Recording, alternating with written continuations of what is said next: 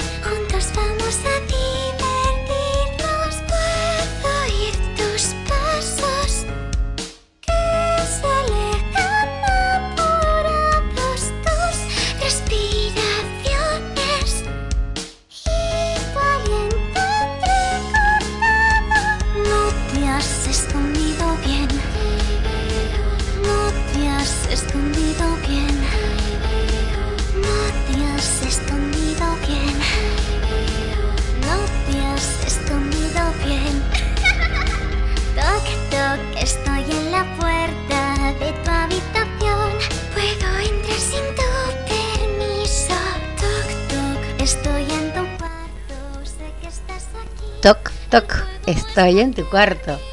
Así, tenemos que empezarlo con una musiquita, si no estamos en época, estamos en la semana del 31 de octubre, que aparte de ser una de las fechas más hermosas del universo, que es cuando nació el único, mi amor, el amor de toda mi vida, Michael Landon, eh, es Halloween. Entonces tenemos que entrar con un poquitito así de, miritis, ¿no?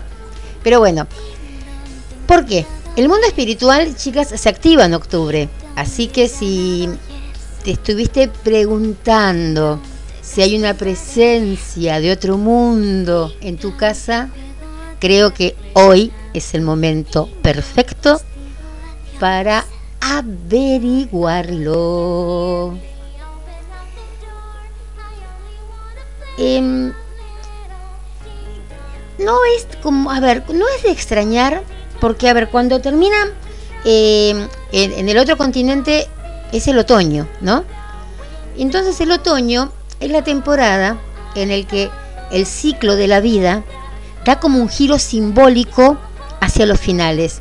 Entonces, no es de extrañar que Halloween y Día de los Muertos ocurran más o menos el 31 de octubre, el 1 de noviembre, ¿no?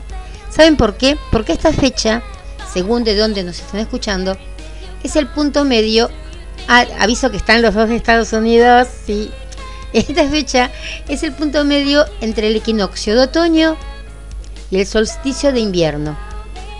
Entonces, eh, como sabemos por el trabajo de, de, hechizos, bueno, todo eso, ¿no? Que a veces no son buenos, aclaro, porque hay chicas chicas que andan preguntando por los hechizos, y los hechizos a veces son buenos, a veces no, y tenés que saber hacerlos. Eh, vamos a hacer igualmente hoy, ¿eh? vamos a hacer uno o dos, pero sanos, sanos, no me vengan con nada raro. Entonces, sabemos bien que es el trabajo de los hechizos y las intersecciones sirven como portales. Y este umbral, este umbral estacional, abre puertas a otros reinos a medida que los velos del inframundo se adelgazan. Bueno, elegí la palabra justa, adelgazar. De hecho, de hecho, el otoño es un patio de recreo. Y miren lo que les digo, ¿eh? aparte de mis perras, que espero que puedan escucharme, el otoño es un patio de recreo tanto para los vivos como para los muertos. Entonces, si, a ver, si fuiste cada vez como más consciente de los golpes en la noche, es hora de ser real.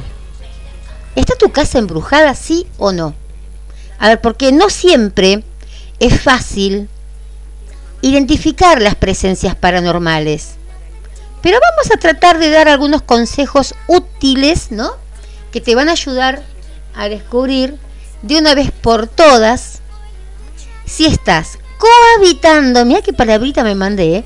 cohabitando con una entidad de otro mundo. A ver, los fantasmas ¿Son reales? Vamos a preguntar primero de todo, ¿no? Entonces, antes de empezar, vamos a repasar un poquito la pregunta eh, eh, en la mente de muchos escépticos, que a lo mejor algunos de los que están escuchando me van a decir, che, yo puse por Mercurio retrógrado, en los fantasmas no creo. Bueno, para, para un poquito, no, no cambies, quédate ahí. Repasemos rápidamente entonces esa preguntita en la mente de esos escépticos que yo les digo. ¿Son reales los fantasmas? Si bien no hay una evidencia científica que demuestre la existencia de fantasmas, casi la mitad de la humanidad creen que existen. Así que, viste, em, a ver, pero también vamos a hacer, vamos a ver las dos partes. Es importante señalar, chicas, que em, no es eh, una distinción entre los espíritus y los fantasmas. Muchos espíritus, muchos espíritus, solo pueden ser escuchados y vistos por expertos. Bueno, el que puede, puede, el que no, critica. Porque, ay, me salió mal, bueno. Bueno, pero pasa, pasa eso. Porque los medios profesionales es como que ayudamos a transmitir los mensajes de, estos, eh, de estos espíritus. Y los fantasmas, sin embargo, a menudo usan como cualquier conducto disponible para hacer contacto. Entonces una cosa es que yo o cualquier otro medium se pueda conectar con los espíritus y otra cosa es que vos también podés conectarte con los fantasmas porque de alguna forma u otra se van a conectar necesitan eso de, de, conectarse, ¿no? ¿Por qué? Porque los fantasmas son como, no, no son como, son, mejor dicho, espíritus que aún no tuvieron cierre con la partida. ¿Se entiende? Hay una medium psíquica muy, muy conocida, eh, de apellido Castro, pero no me acuerdo el nombre realmente. Eh, lo dice ella, eh, es una yankee muy, muy conocida, no me puedo acordar el nombre. Sé que el apellido es Castro, porque me acuerdo de Pablo Castro, entonces saco el apellido. los fantasmas son espíritus que aún no han terminado con la partida. Y este proceso de no terminar con la partida puede llevar mucho tiempo y a menudo, perdón, está relacionado con la ubicación, ¿no? Lo que, lo que explica por qué algunos lugares, como un antiguo campo de batalla o un ático con poca luz, pueden permanecer embrujados durante muchos, pero muchos siglos. Igual que los humanos, eh, los fantasmas pueden eh, ser vistos eh, porque usan cualquier conducto disponible para hacer contacto. Entonces es fácil interactuar con estos espíritus que buscan atención. Entonces ponele, si tu casa alberga, tiene algún fantasma, tendría que ser algo fácil de identificar. Y ahora sí, vamos a meternos un poquitito en cinco formas en las que podés saber si tu casa está encantada.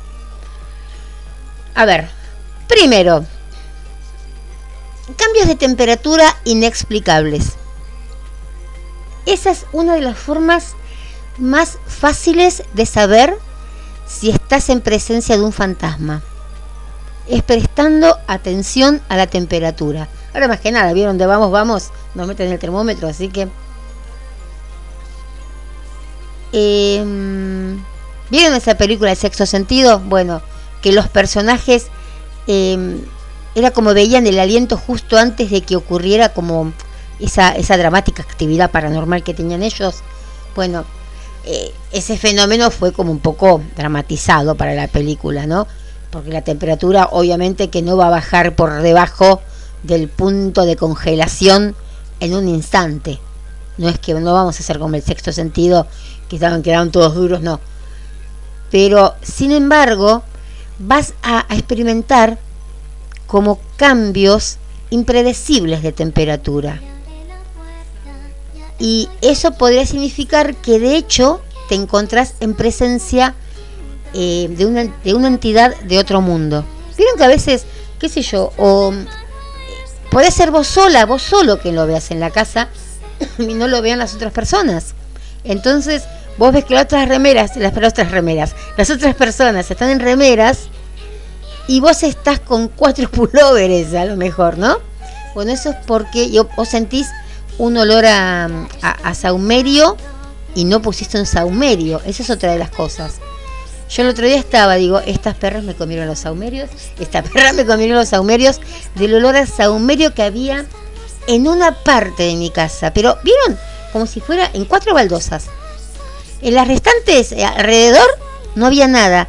No se sentía olor a nada. En esas cuatro baldositas había un olor a saumerio que digo, bueno, estas me comieron los saumerios que tengo guardados acá abajo. Y no, los saumerios están ahí. Pero bueno, eso es cuando también, cuando y cuando viene alguien bueno, cuando hay buenos olores, ay miércoles, chicas, se siente un ruido. mira, ¿quién era la perra? No sé qué fue. Ah, no sé qué fue. Ah, el ahorrador de batería del celular me hizo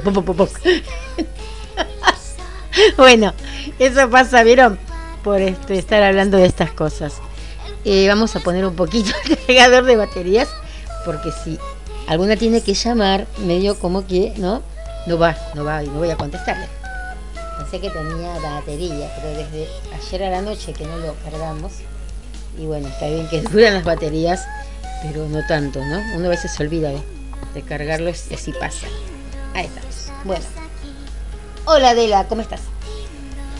Em, bueno, estábamos hablando de la temperatura más fría. ¿Y por qué baja la temperatura? Porque la razón de... Esperen, esperen ¿eh? dos segunditos. y esto. Es muy sencillo porque los fantasmas requieren energía y cuando están presentes extraen energía. Es decir, a ver, eh, extraen calor de nuestro entorno. Entonces, claro, en consecuencia, la presencia está directamente asociada con esas caídas repentinas de temperatura. Y no sé, la mayoría de las veces vas a sentir escalofríos en, en, la columna, no sé. No son en vano, chicas, ¿eh? esos que se agarran una cosita así, ¿no? Después hay otros como extraños fallos tecnológicos. No es frecuente que, mm, no sé, que nuestros eh, nuestros amigos, vamos a poner amigos paranormales, vamos a decirle, se deslicen, ¿no? Eh, así nomás, qué sé yo, eh, en nuestros, no sé, en nuestros mensajes privados, no. Los fantasmas definitivamente pueden atacarte a través de la tecnología. A ver. Ahora bueno, a ver, antes cuando teníamos más el teléfono, ¿no? Un ejemplo, un ejemplo a lo mejor un poco más viejo. Levantás el teléfono, que sonó, rim, rim, rim, sonó, y solo escuchás el silencio de la otra línea. No es que se cortó ni nada, sentís el silencio. Yo muchas veces creo que lo conté acá, que yo tenía una tía abuela, no la que me enseñó las cartas, sino por parte de papá. Y una vez a la mañana, era bastante temprano, yo redormida, estoy hablando muchos años atrás, y ella tenía, tenía bien el teléfono de línea, todo. Y contesté y me dijeron, ¿puedo hablar con vos? Y era la voz de mi tía abuela Carolina mi tía abuela Carolina más o menos había muerto, no sé, hace como seis años en esa época, siete, ocho, no sé. Lo único que yo, yo era chica, mi hijo era chico, así que por lo menos 25 años atrás. Y lo único que le dije, no, y corté. Es el día de hoy que me arrepiento. Es el día que me arrepiento porque realmente digo, uff, podría, ¿no? Haber hablado eh, una vez me llamó, me llamaron también eh, diciéndome que por favor los perdonara, ¿no? Eh, de algo que me habían hecho, que no podían hacerlo en persona. O estaba preso o estaba muerto, una de dos. Más bien estaba, porque no lo podían hacer en persona, de que yo había sido una mujer muy buena. Me dijeron el nombre y todo, y mi, y mi teléfono no estaba a nombre mío, estaba a nombre de mi mamá. Así que bueno, también eh, suele pasar de que te conteste. Vieron que hace poco, eh, no sé, por YouTube vi eh, que contestó una persona fallecida a una persona que vendía así como líneas de teléfono. Y la mujer dijo, pero yo vivo sola. No puede ser que te haya respondido alguien. Mis hijos viven, no sé, en Catamarca y yo vivo acá en Buenos Aires. No, pero se me contestó el señor, no sé, Fernández. Oh, cosa que apellido, el señor Rivera. Y nada, este, habían hablado con el fallecido que iba a cuidar la casa mientras eh, la señora no estaba. ¿Qué sé yo? Vieron, suele pasar esas cosas. Si tienen alguna de esas cositas, después me cuentan y la semana que viene lo, lo, hablamos.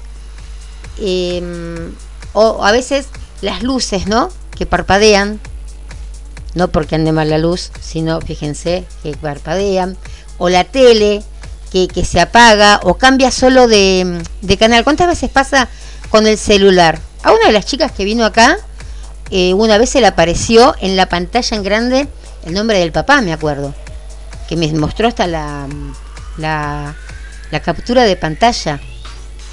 Y hace poco no me acuerdo qué fue lo que me pasó, porque me pasan tantas que hay veces que no, no les presto atención, pero que creo que saqué la captura y todo, la tengo que tener en algún lugar, em, de algo que no tenía que estar en, la, en el celu, y estaba, y apareció solo. Eh, son pistas clásicas las que estoy dando, pero revelan una presencia fantasmal de seguro, porque los fantasmas existen en otra dimensión.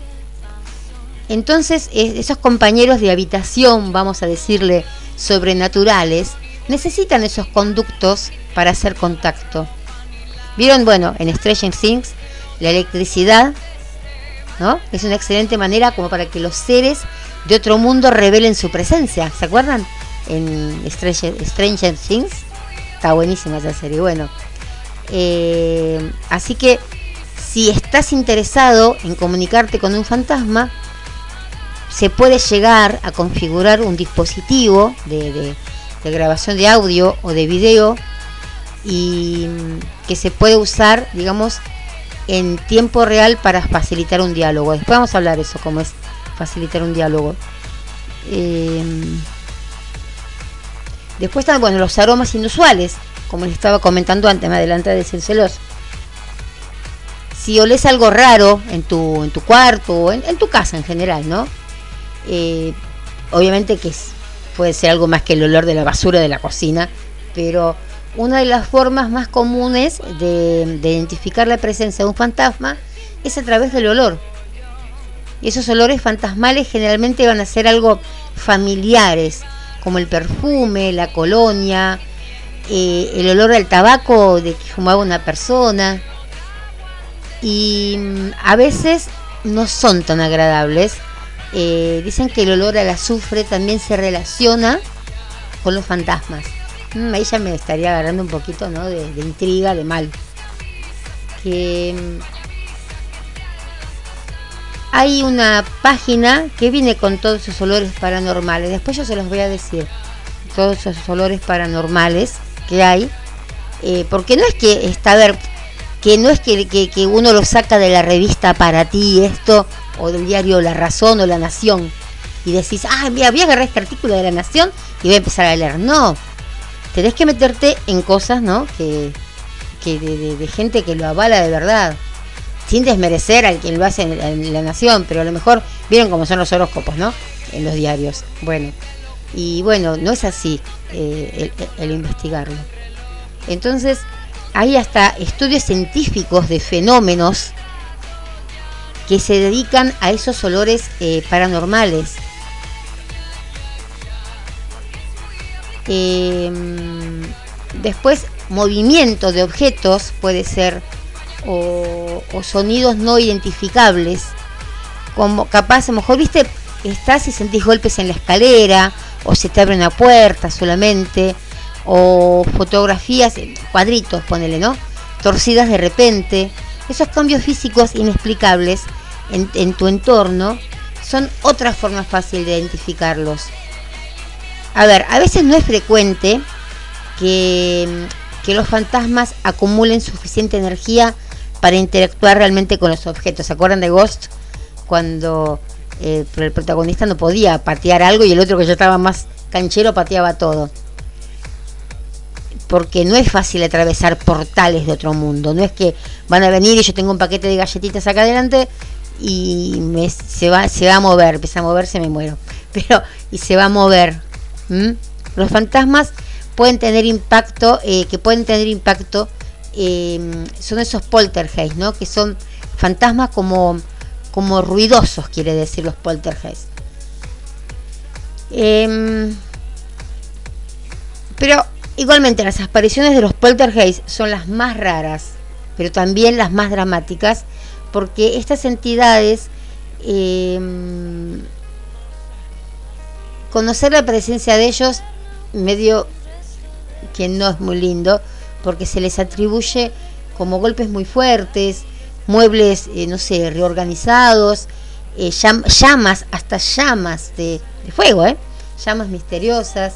Entonces, si vos estás experimentando este fenómeno, es posible que, que, que como que tengas que tomar el asunto un poquito más a la, a la, a la verdad.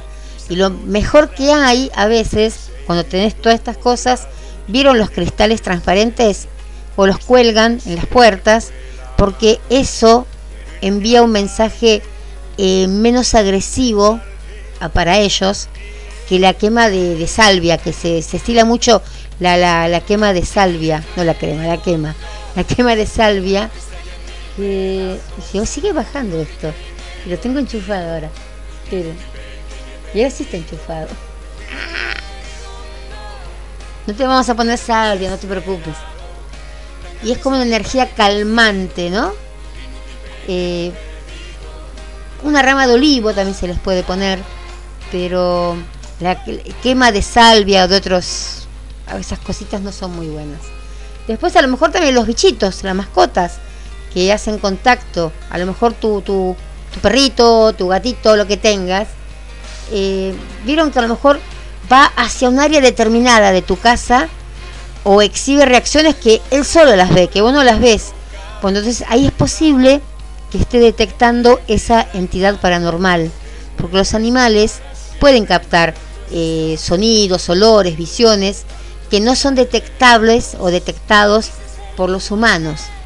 Entonces los, perros también son conocidos, vieron, para eh, prever tsunamis, tornados, cualquier fenómeno de la naturaleza.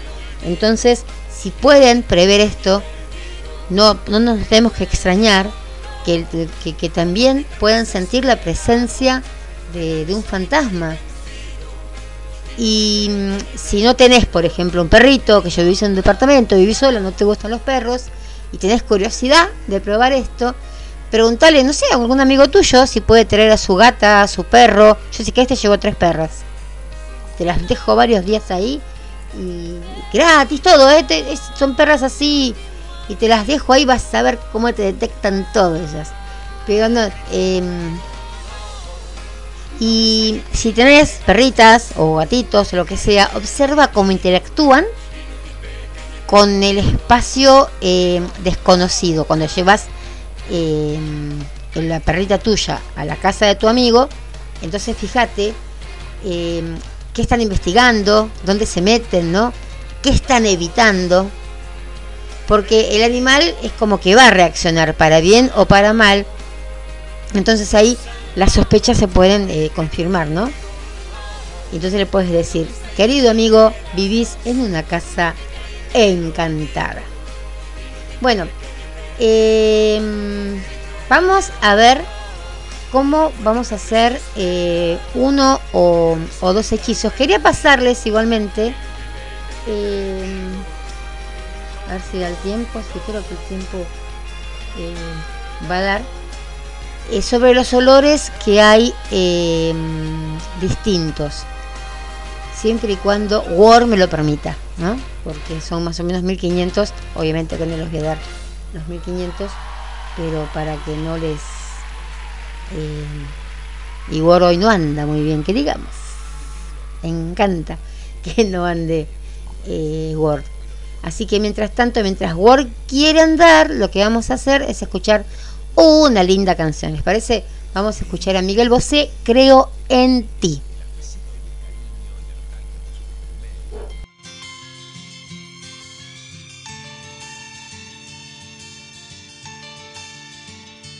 Creo en ti, sin cegarme ni ponerte exclamación como en el buen humor creo en ti.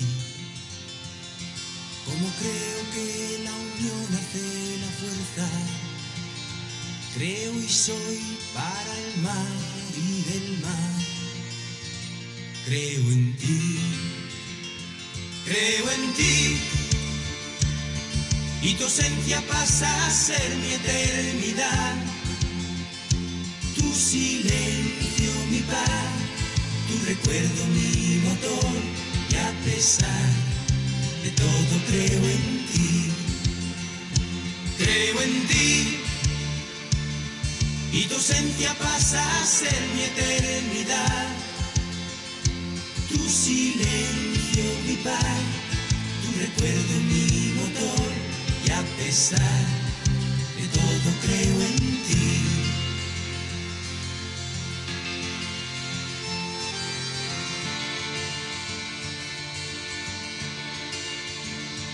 Creo en ti, como el águila en sus alas al volar, como en la libertad creo y sé que mi mundo cabe todo en un bolsillo Ámalo y por siempre hazme que crea en ti. Creo en ti como un sol que cree en cada amanecer, como en mi evolución, como miedo en el mi estrella creo en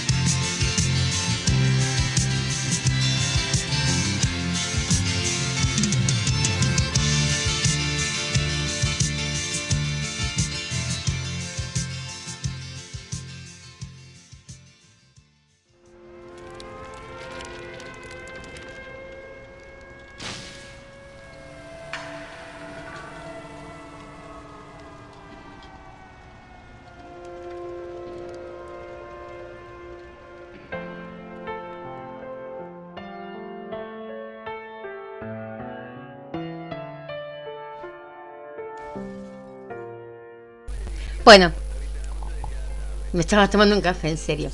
Porque empezó a hablar de estas cosas de los eh, de los fantasmas y bueno, es como que baja un poquito la temperatura de, de verdad.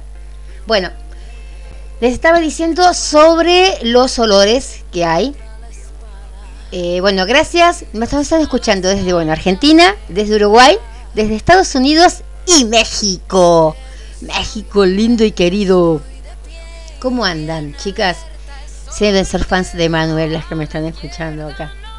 Saben que el domingo eh, tenemos el libro, ¿no? Para, para sortear de, de Manuel, eh, Páginas Calladas, que está Pipí Cucú. Es el que, el de acá de Buenos Aires, ¿eh? Que está una foto tía más linda que la de México. Y si tiene el de México, se ganan con la tapa de, de Buenos Aires. Bueno, a ver, chicas y chicos, vamos a hablar un poquitito porque después quiero hacer eso de los hechizos. Pero bueno, yo dije que iba a decir un poquito de los olores. Eh, vamos a sacar de vuelta los auriculares que vamos a estar más cómodos. Eh, a ver, es bastante sabido, yo creo, ¿no? Que muchos seres, eh, tras morir, tienen ese deseo de comunicarse con sus amigos o sus seres queridos y optan por hacerlo de manera diferente. De, a ver, de hecho, muchas personas escucharon sobre la aparición de entidades fantasmales en un momento de dolor o de voces fantasmales, ¿no? Con la intención de consolar o de advertirte algo. Pero muy poquito, muy poquito se habla de mensajes fantasmales por el olor. Y para muchos, la percepción de olores puede ser o un fenómeno común, ponele, ¿no?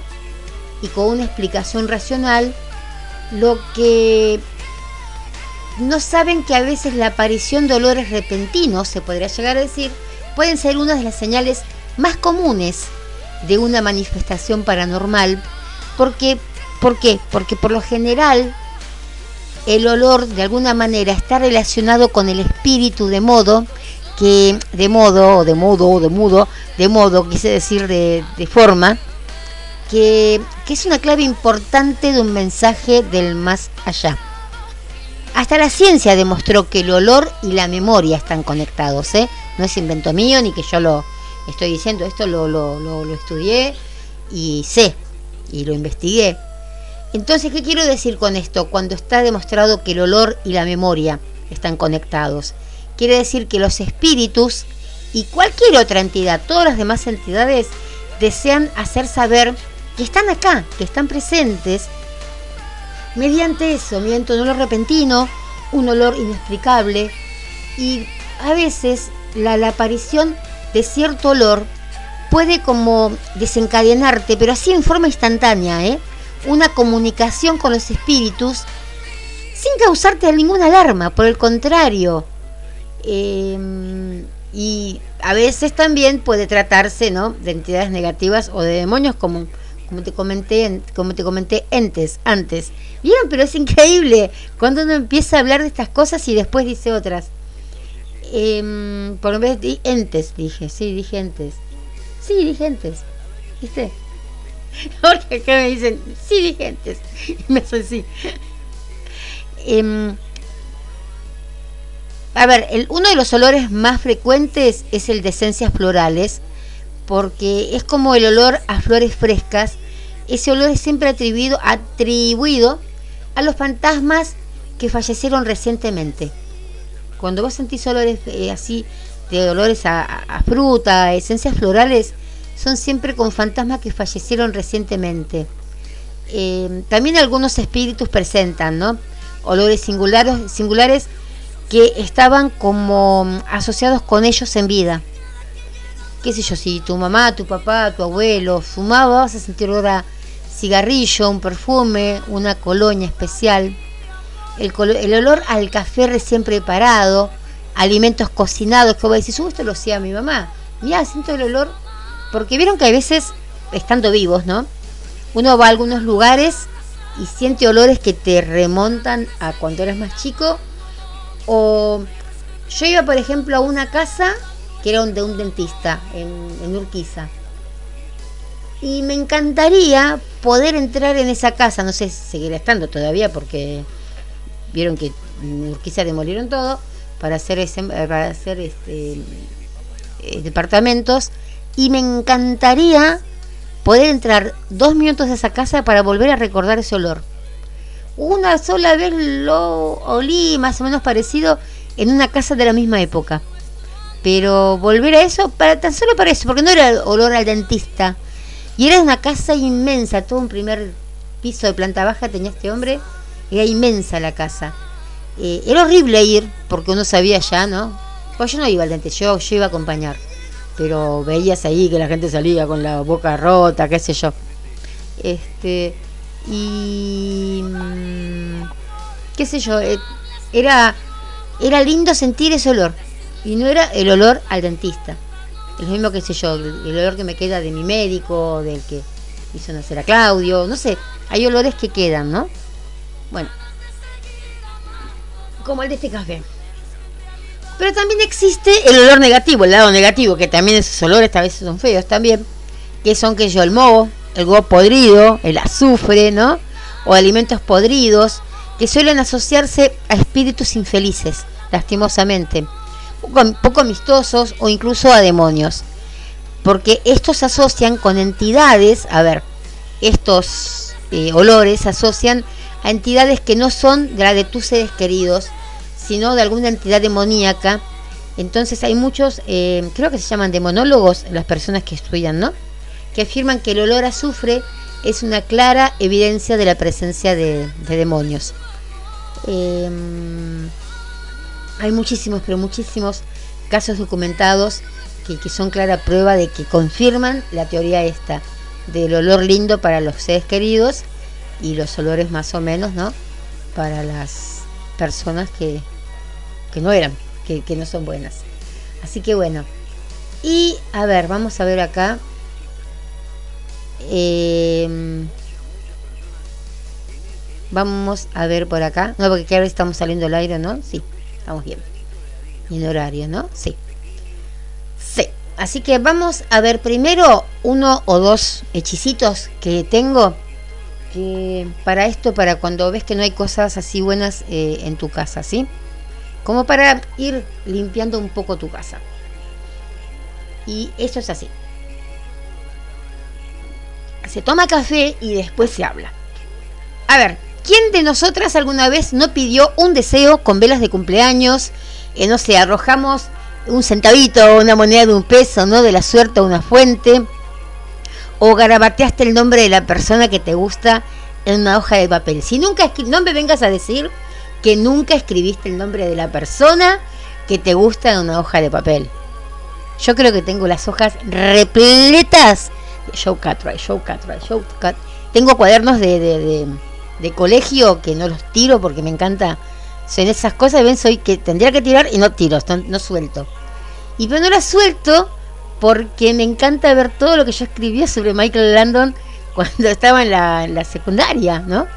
Y no sé, me estaría hablando Lorenzini, que era el de, geografía, y yo estaba. Michael, yo te amo. Joe Cartwright, más Lab, no sé. Eh, y Joe por todos lados, no sé. Íbamos en el colectivo cuando estaba empañado y escribía Joe en vez de escribir el nombre de, mi parejita, digamos, de ese momento, no, yo escribía Joe.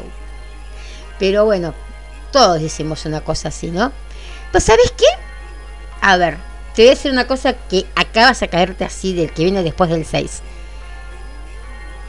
Em, cuando vos pediste un deseo con una vela de cumpleaños, cuando arrojaste esa monedita de un peso, que te digo, de un centavo, de lo que fuera a una fuente, y cuando escribiste el nombre de esa persona, lanzaste un hechizo. ¿sí? Puede parecer medio raro lo que te digo, porque estas prácticas tienen eh, eh, años, ¿no? Y todas estas prácticas tienen un lugarcito en la tradición consagrada de la hechicería. Así que cuidado con lo que escribimos, cuidado con los deseos que pedimos. Porque, a ver, durante muchísimas generaciones, los seres humanos de todas las culturas exploraron eh, una magia como eh, innata a través de diversas técnicas de manifestación. Eh, vamos a hablar de la magia, magia, ¿no? Porque vamos, no es la magia que desaparece el pañuelo, no. Eh, hay una, hay un libro, pero viejísimo, viejísimo. Yo me acuerdo que eh, lo leí, sí, lo leí. no, eh, a lo mejor lo leí, no sé. Por eso digo lo leí. A lo mejor lo leí en otra vida.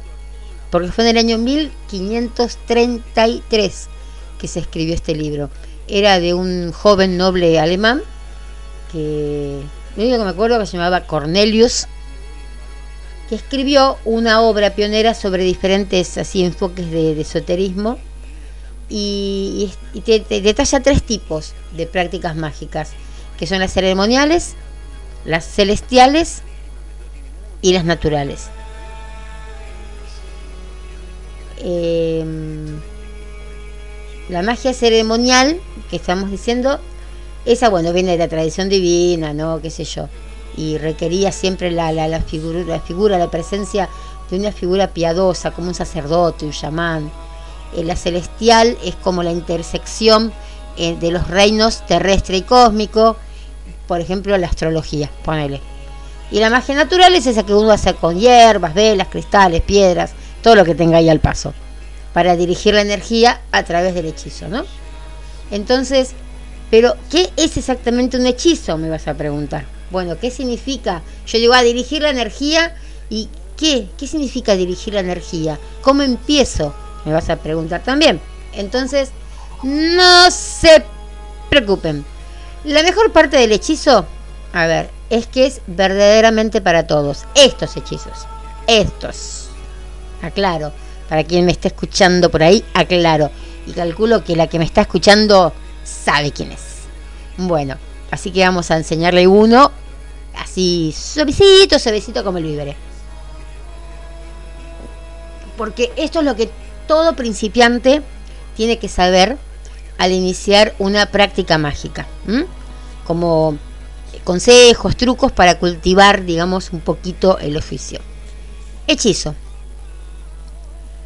Eh, si agarramos el diccionario, es el concepto de fuerza vital fluida, bueno, una cosa así, Bueno, se exploró en todo el mundo. Eh, en la medicina tradicional china se lo denomina Qi. ¿Qué te pasa? Qi. Prana en la filosofía hindú y Ka, Ka. Buah. Eh, eh, esa es otra cosa. Esperen, voy a salir de vuelta de, de ahí de costado. En las sincronizaciones vi algo que espero preferiría que no pase porque mi tocaya está bien donde está ¿no? Eh, y no me gustaría que algo máximo pase ¿no? Y que, que, que, digamos hoy vivimos con el máximo no, por favor, por favor, no dejémonos ahí sigamos verseando y verseando y verseando, ¿no? No sé, al verso total, hablar así, más o menos, que no se vaya, que no se vaya. No digamos, chau, chau, Dios, no te vayas, chavo, no te vayas, chavo. Porque algo así vi y justamente hay rumores muy, pero muy, muy, muy, muy fuertes que el chavo se quiere ir y no sé, va a asumir la bruja del 71, chicas.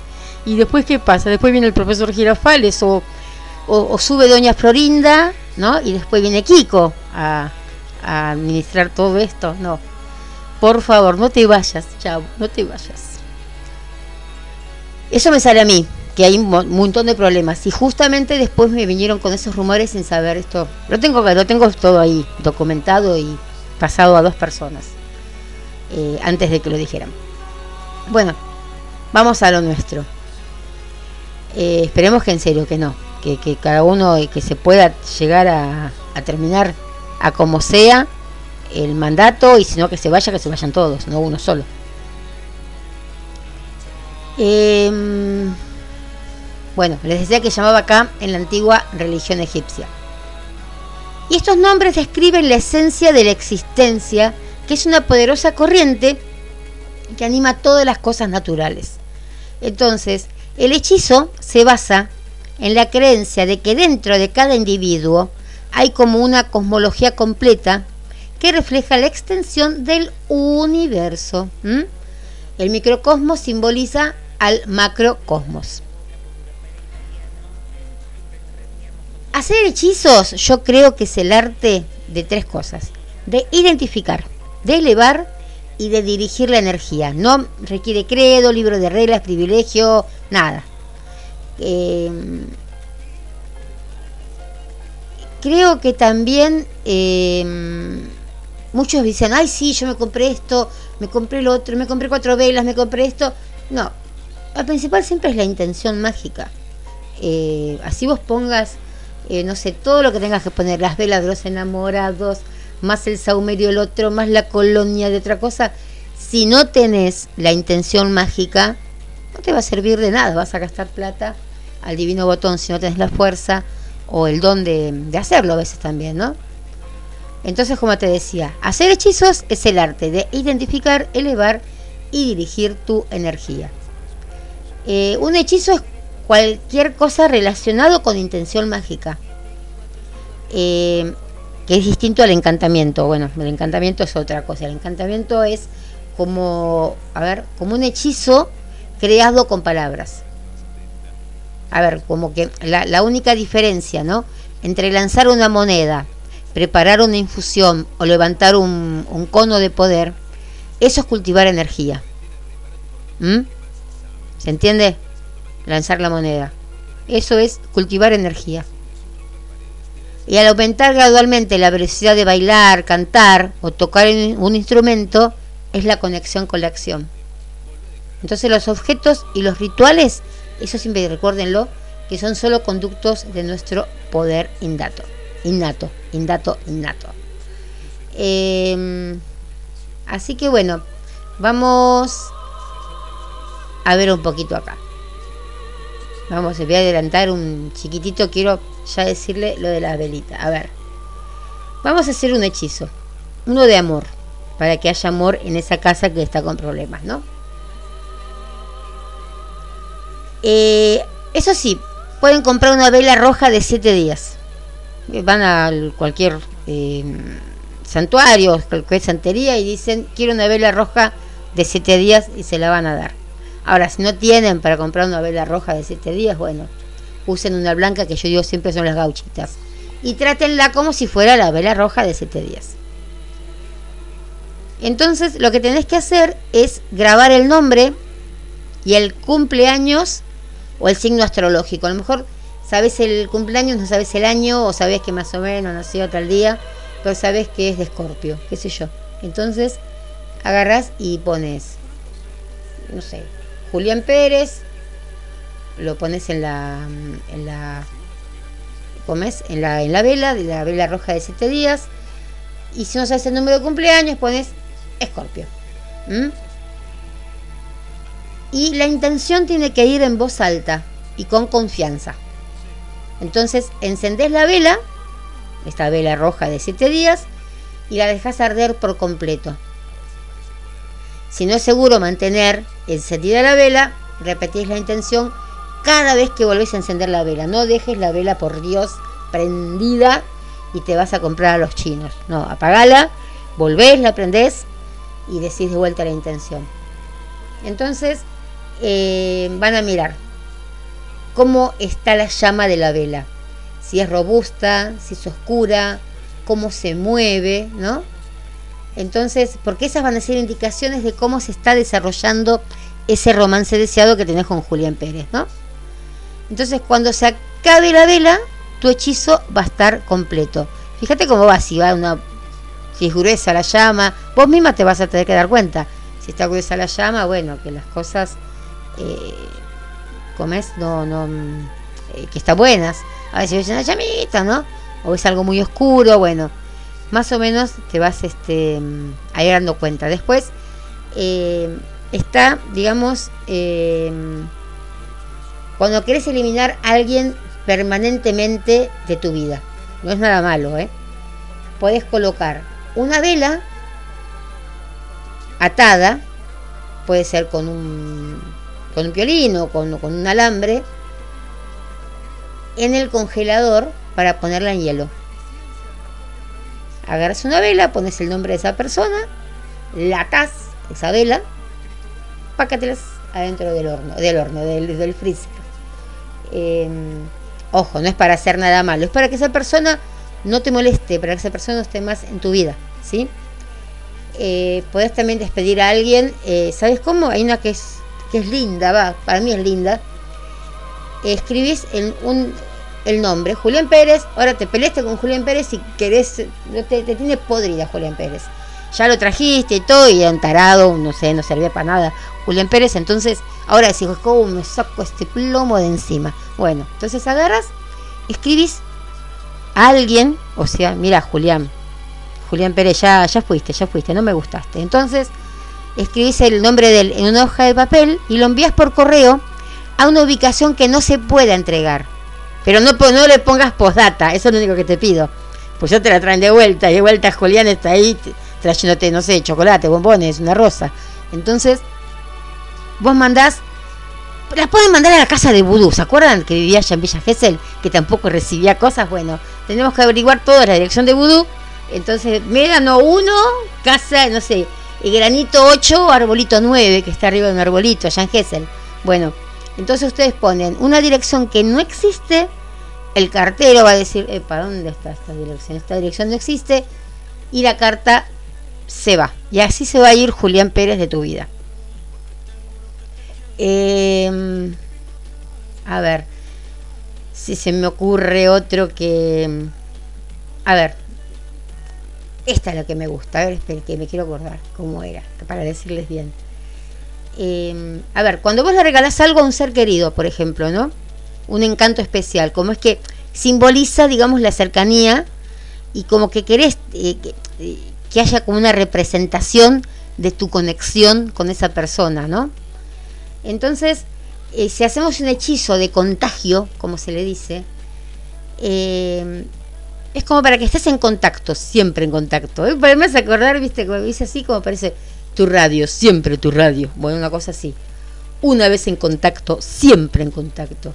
Las entidades que, que, estuvieron en contacto antes van a permanecer en contacto de alguna manera, incluso si están físicamente separadas. Si él vive en Alaska, igualmente vas a estar ahí este, agarradita con él. Entonces, eh, para realizar esta magia, tienes que obtener algo que anteriormente perteneciera a esa persona, qué sé yo, una prenda de vestir, una servilleta usada, wow. ¿Quién no tiene, quién no tiene una cucharita, una servilleta, un paquetito de caramelos que se le cayó en el auto y te lo agarraste, pues estabas tan enamorada de esa persona, ¿no? O un mechón de cabello, qué sé yo, de simuladas. Para, para que te vengo a cortar un pedacito de pelo. Eh, sí, me estoy acordando de una cosa yo. Vez me quisieron cortar un, un, un mechón de pelo, que le dije, ¿vos estás loco? no, no era que estaba loco. Y sí estaba loco. Entonces, eh, vos le haces el regalo, ¿no? Y te quedas con el pelito de él o con esa prenda de vestir. Entonces, como ya existe ese vínculo cósmico entre vos y el individuo y el objeto, pura geometría, eh, las intenciones mágicas eh, pueden llegar este, a, estar bien. Entonces, aunque el tipo esté en Alaska, eh, va a estar como enamorado de, de vos. Em, a ver, si les... ¿Cómo podés empezar? Acá me mandan justo un mensajito. ¿Cómo puede empezar? Bueno, ahí te voy a decir cómo podés empezar. A ver. El único requerimiento es la, la intención mágica, ¿no? Cualquier objeto puede cargarse enérgicamente. Entonces, eh, a veces no hace falta comprar esos cristales curativos, todas esas cosas. Eh, puedes usar azúcar, canela, pimienta, ¿no? Que son muy poderosas, son como especias muy, muy poderosas que puedes usarlas con aceites, con infusiones.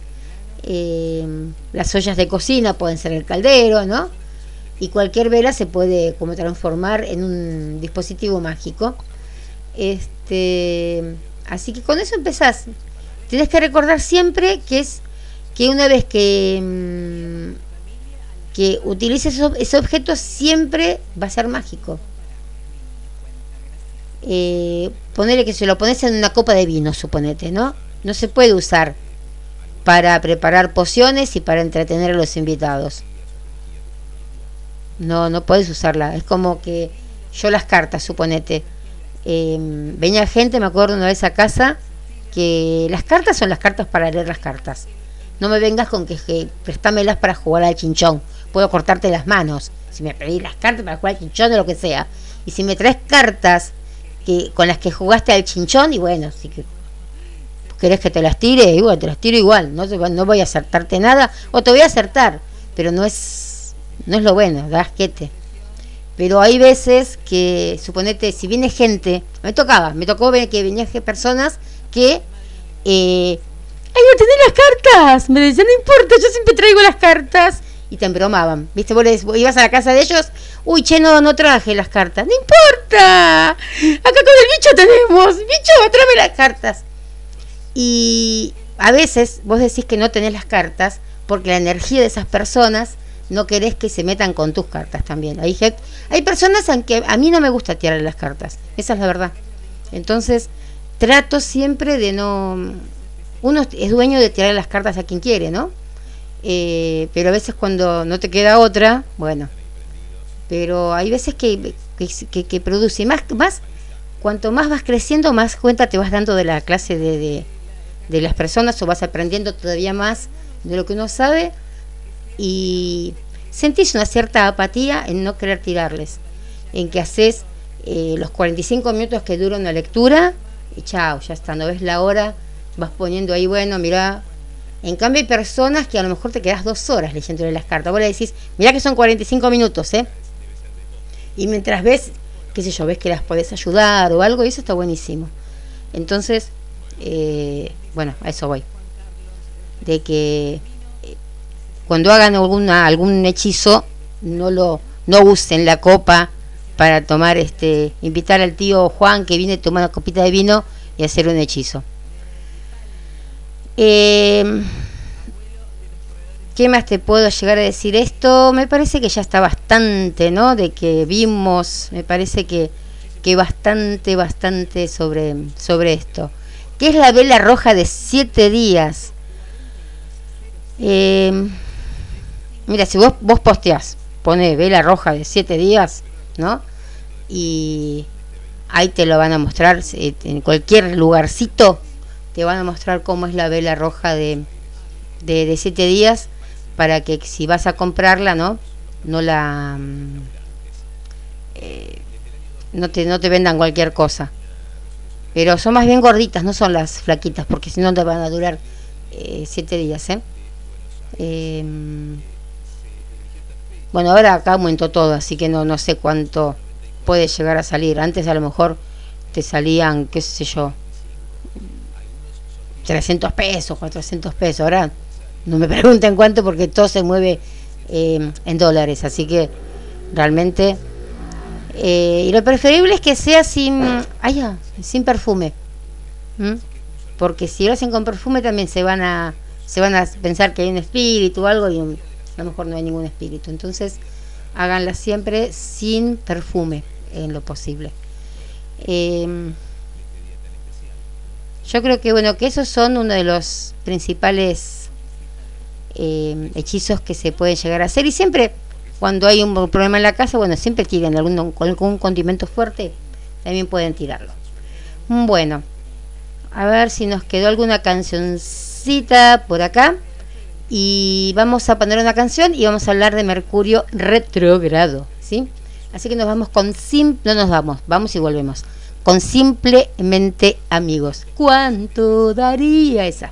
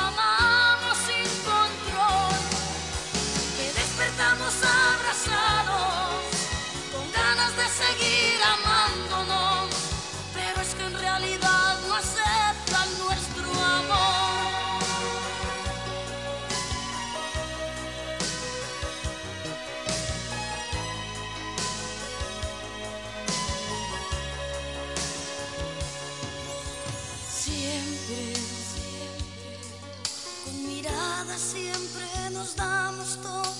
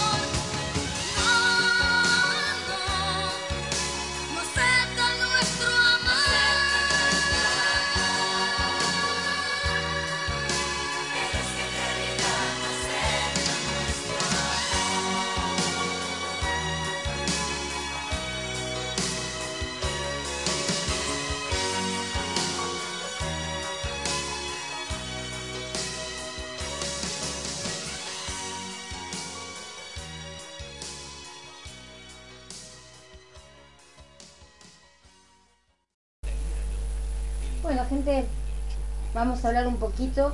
Eh, 11 23 86 2709. Sí, 11, va a ganar así. 11 23 86 2709. Si quieren comunicarse eh, y dejar un mensajito o una preguntita. Vamos a hacer dos cosas. Primero vamos a hablar un poquito de Mercurio retrógrado y después vamos a hacer una pequeña intervención de los signos para ver más o menos cómo les va a ir a cada signo con lo que queda de Mercurio retrógrado, porque ya estuvo en tres ocasiones, ¿sí? A ver, seguro que realmente vieron que está de moda decir, ay, echarle la culpa a Mercurio, echarle la culpa a fulano, echarle la culpa a sultano, ¿no? Entonces, es muy posible que hayas escuchado a tus amigos decir, ay, no, Mercurio está a punto de retroceder nuevamente, ¿no? Entonces, si no sabes astrología, como yo, más o menos que de, astrología es como que estoy este ahí aprendiéndola y remándola, eh, es posible que te hayas preguntado, ¿no? ¿De qué están hablando estos? ¿Qué Mercurio, no? Y sí, sí, le echamos el culpa a Mercurio, qué sé yo. Entonces, de todos los aspectos planetarios, es como que este parece atraer la mayor atención de todos, ¿no? Y ciertamente es como que eh, lo que más recibí en serio esta semana fue eso, que es Mercurio retrógrado. Ay, bueno. A ver, vamos a empezar. Lo primero, lo primero, la cabeza el sombrero. La razón de este interés de, es, muy claro. A ver, este fenómeno es uno de los pocos, pero es uno de los pocos que afecta a todos de manera digamos, bastante uniforme y los efectos siempre son obvios. Una vez que vos empieces a prestar atención a cómo cambian los acontecimientos de tu vida durante estas fases, vas a ver que mm, lo, lo importante que es tomar nota de todas estas cosas que te pasen. Es como hacer un seguimiento de los periodos retrógrados de Mercurio pueden permitirte hasta aumentar, ¿sabes qué? Tu productividad y evitar al menos, no sé, eh, menos eh, frustración de lo que pueden provocar. A ver, em, Mercurio, Mercurio retrógrado, no me sale, retrógrado. Em, digamos que el auge, auge, auge, ¿no? Decir de Mercurio retrógrado que empezamos todos a hablar, partió en el 2016 y que eh, va, bueno, va a haber hasta el 2030 y 2090, bueno, todo. Pero yo te voy a dar algunas fechas que a lo mejor vos tengas algo de gas. Che, ¿sabes que sí? Me pasó algo en esa época y que, mm, no sé, y que sentí algo. Por ejemplo, fue en enero del 2016, entre abril y mayo del 2016, agosto y septiembre del 2016 y diciembre y enero del 2016 al 2017. En el 2017 eh, también fue en diciembre, fue en abril, fue en agosto, casi siempre dura un mes, chicas, un poquito menos de un mes. El 2018, 22 de marzo al 15 de abril, 26 de julio al 18 de agosto, 16 de noviembre al 6 de diciembre. Y ahora, en el 2019, no, me miento, estamos en el 2020.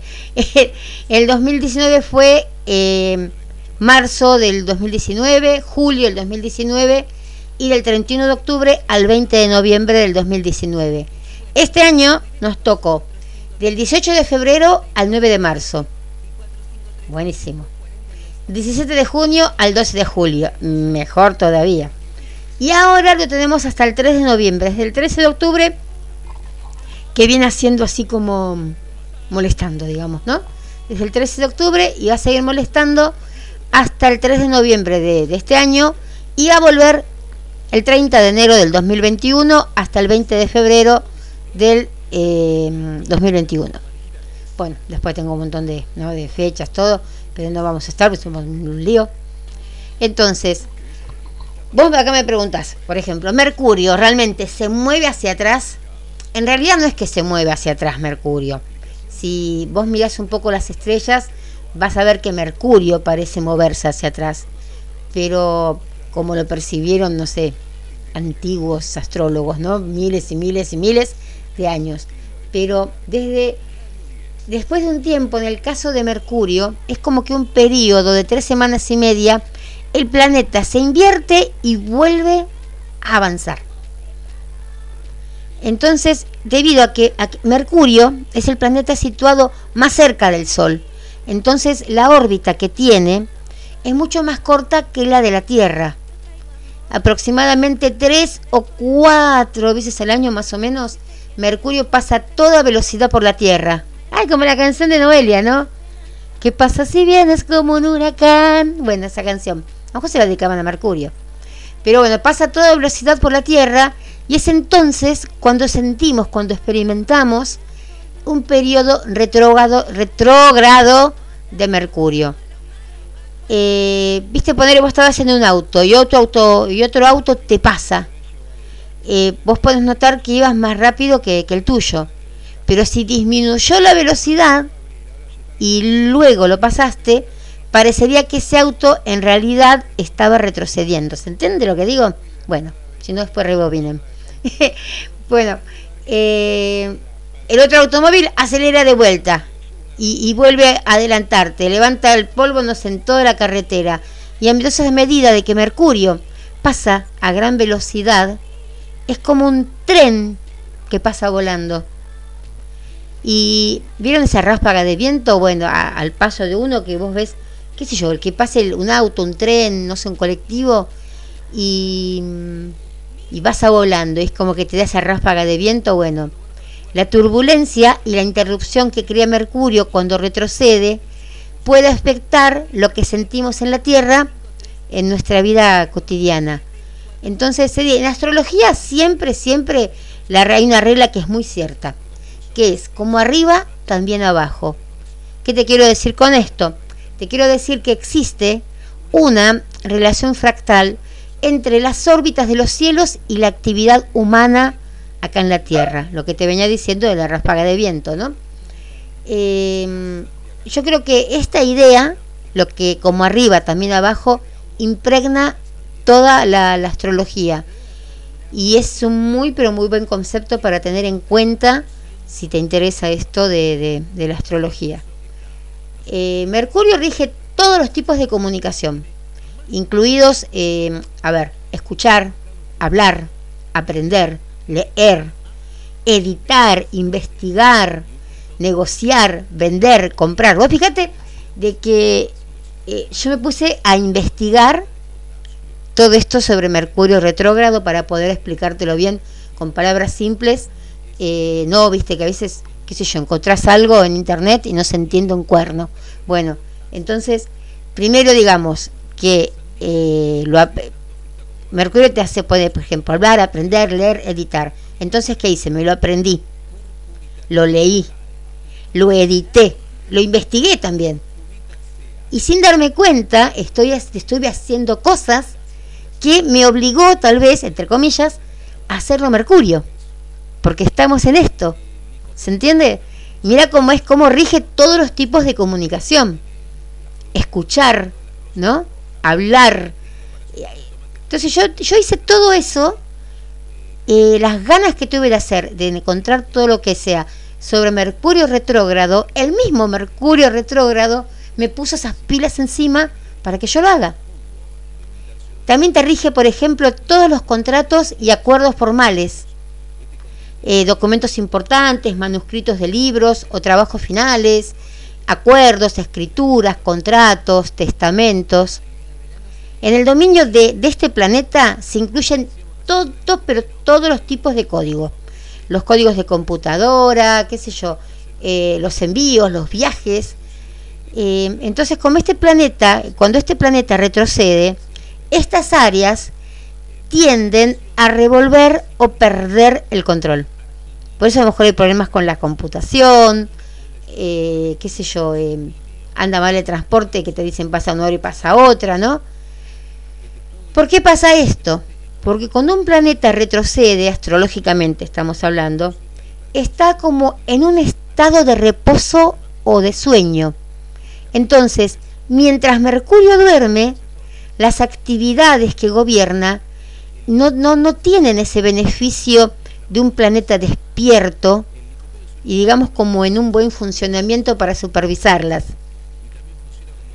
Eh, vivimos en la época de Mercurio retrógrado, debe ser que duerme. Habría que averiguar qué, qué, planeta nació, ¿no? Eh, entonces vamos a esto que es lo principal. Chicas, esto es lo principal. Lo que debes y no debes hacer durante una fase retrógrada de Mercurio. No hagas ningún movimiento importante cuando Mercurio esté retrógrado. A ver, de todas maneras, nada se va a resolver con éxito para el futuro durante estos periodos, ¿no? Es como que... Eh, porque te va a resultar casi imposible concretar un plan. Durante un tiempo retrógrado es difícil obtener decisiones de los demás, incluso si vos misma, vos mismo, tenés que tomar una decisión va a estar sujeta a cambios. Eh, ya sea, no sé, justo después de que Mercurio se convierta en movimiento directo o, o más tarde. Los periodos retrógrados de Mercurio no serían buenos momentos para hacer nada que involucre comunicaciones, como yo te decía al comienzo.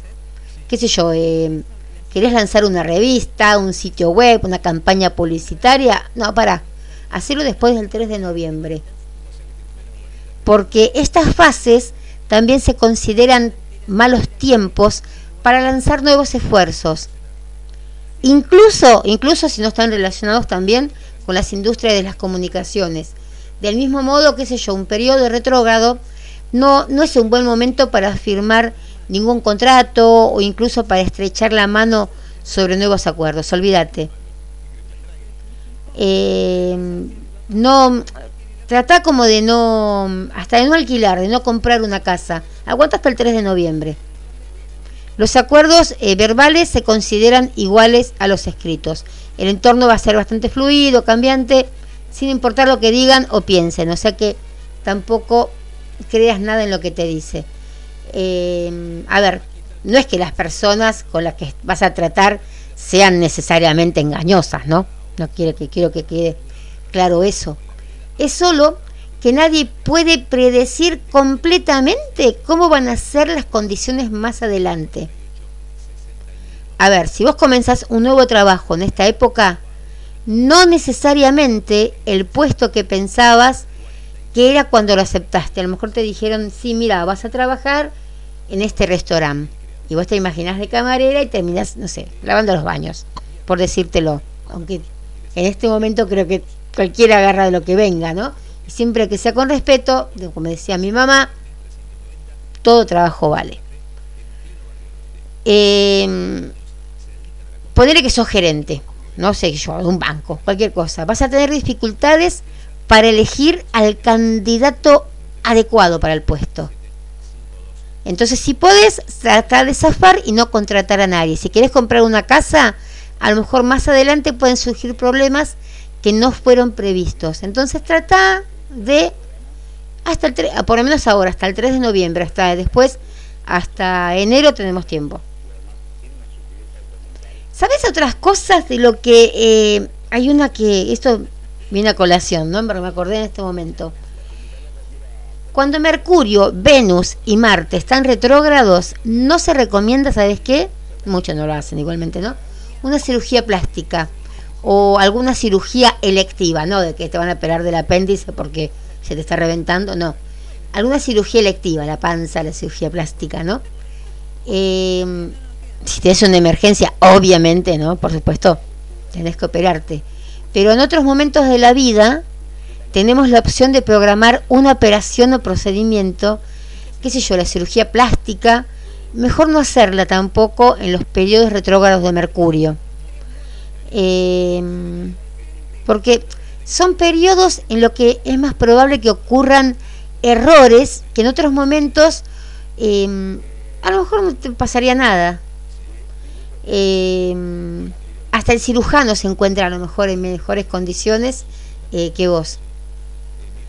Eh, cuando Venus retrocede también, porque Venus gobierna la belleza. Entonces no te hagas una cirugía plástica cuando está el Venus retrógrado. Y el propósito de la cirugía es mejorar tu apariencia. Bueno, fíjate que no esté Venus eh, retrógrado. Y Marte gobierna todo el área de la cirugía, por lo que sería ideal que si eh, que Marte estuviera bien, de normal, ¿no? Em, porque dice, se dice, se dice, ¿no? Que no haya una operación en la parte del cuerpo, que el signo de Marte se, se mueva según las reglas. A ver, si Marte, por ejemplo, está en Capricornio, no sería el mejor momento para una operación de rodilla, porque Capricornio gobierna las rodillas. Entonces, ¿qué pasa? Eh, si lo haces en una época de Marte retrógrado, Marte va a aumentar el dolor y la hinchazón. Entonces, una luna llena en el momento de la cirugía, si está Marte retrógrado y tenés una luna llena en el momento de la cirugía, puede aumentar el sangrado. Entonces, eh, más o menos sabiendo, se pueden ir averiguando las fechas, ¿sí? Pero permitime reiterar esto, obviamente, si tenés una emergencia, no te preocupes por seguir ninguna de estas reglas, ¿eh? Hacete la cirugía. Eh, hay mucha gente de que tuvo que, que hacérsela y bueno, obviamente no vas a estar eh, esperándolo. Eh, estamos en, en Marte, ¿cómo es? retrógrado. Marte, si bien digo Marte, Marte retrógrado. Tenemos a, a, Mercurio, a Marte. Marte estamos desde el 9 de septiembre hasta el 13 de noviembre, con el signo de, fuego de Aries. Después, recién, recién, recién, vamos a tenerlo en el 2022, al Marte re, eh, retrógrado. Y em, eh, Venus ya pasó, Venus ya pasó. Así que bueno, por lo menos, pero estamos, por eso es medio raro estas fechas, porque estamos con Venus, eh, bien, con Marte, perdón, y con Mercurio retrógrado. Eh, a ver, otra cosita que te puedo llegar a decir de esto. Gobierna el correo y la transmisión de información, Mercurio. Entonces, ten mucho cuidado cuando envías algún documento. Eh, si envías, qué sé yo, un mail, avisa. No sé, mira que te mando un mail. Eh, si tienes que fotocopiar, no sé, un documento importante, asegúrate siempre de recuperar el original. Viste a veces nos olvida la cédula en la, impresora. Em, traten de no enviar un correo electrónico privado a la persona equivocada, ¿no? O que si es algo confidencial. Em, y el cliente van a ver que puede llegar a ser que te dice que sí, mañana que no. Hay muy mala comunicación mientras está esto. Así que em, muchas veces se bloquean las computadoras, eh, las máquinas, los electrodomésticos, siempre como que, pasa algo. Entonces, para todos siempre tener el plan B, hacer el favor de tener el plan B. Eh, a lo mejor, eh, no sé, te pasa algo con un disco duro y vas a decir, no, pero si hace 20 años que lo tengo, y bueno, pero te van a decir de que estaba mal en ese momento. en especial las cosas de electrodoméstico, ¿eh? Eh, así que bueno, más o menos, eh, hay gente que hasta que no viaja cuando está Mercurio retrógrado. Eh, y si deje ver un cliente, menos tratar de poner algún versito también, ¿no? o que te olvides de las cosas, que te olvides de que, no sé, vas a tomar un avión y te olvidaste el, el boleto. Eh, no sé, siempre es algo como que, como que te va a, distraer. Eh, por ejemplo, en el romance, ¿no? En la, parte de romance. Tiende como a volverte loco, te, pones como un loco durante los periodos. Las parejas siempre tienden a crear como problemas de comunicación y que a su vez hay que hacer un efecto dominó todo de, errores, ¿no? Entonces trata de no sacar conclusiones precipitadas y seguir siempre esforzándote por la claridad y cuando pasan estas cosas. Eh, no sé, tu pareja o vos mismo, a lo mejor también puedes tener un cambio repentino de opinión, qué sé yo. Eh, a lo mejor viene tu novio o tu novia y te dice, ah, me quiero pelear con vos.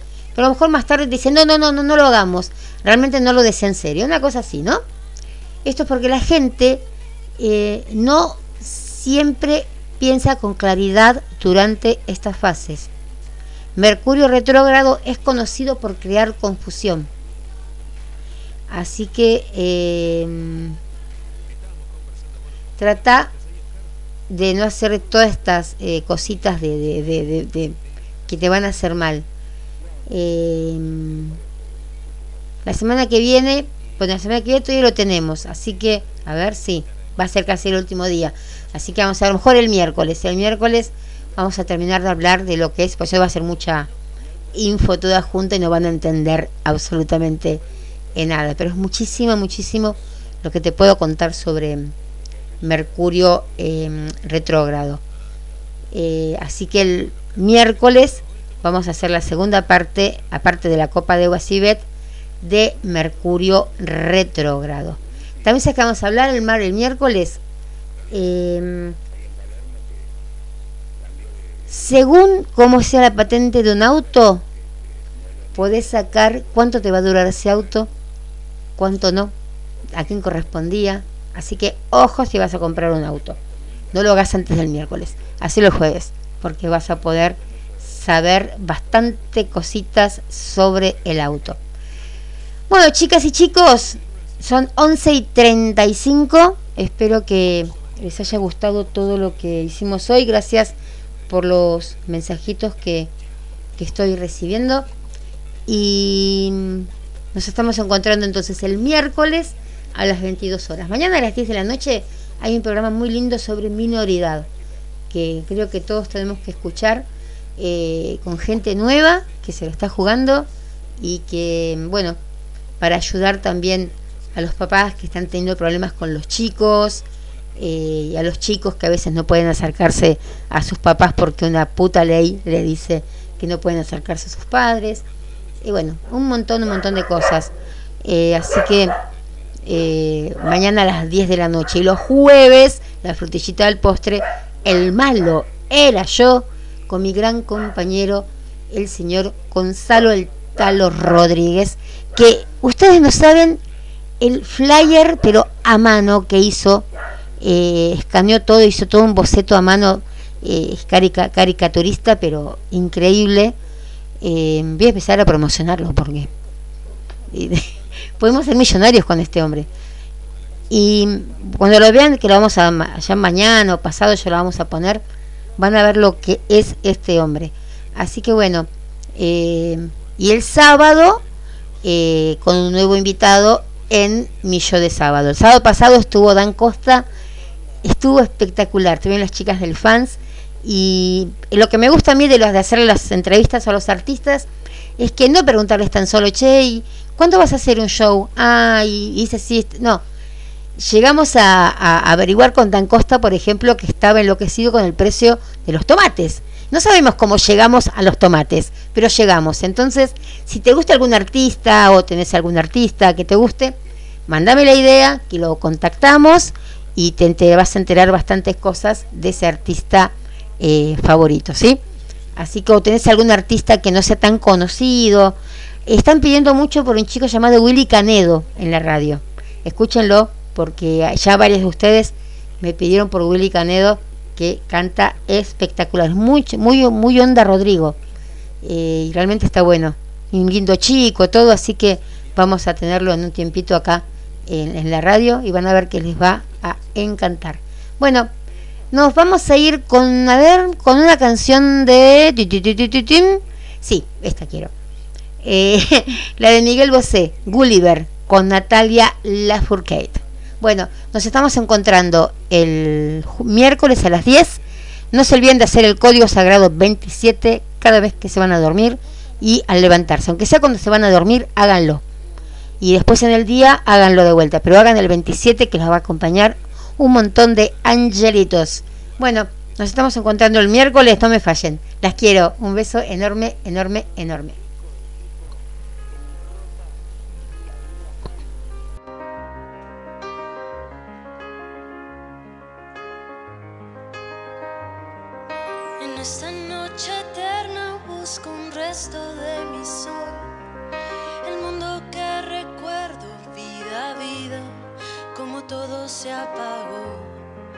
pensar que pude haber salvado. Quise ser Gulliver y nunca fui Gulliver.